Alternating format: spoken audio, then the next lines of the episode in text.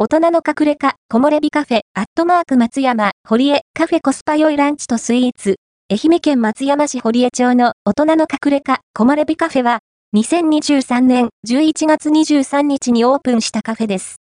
住宅街の中にある隠れ家的な雰囲気のカフェで、静かにゆったりと流れる時間を楽しめます。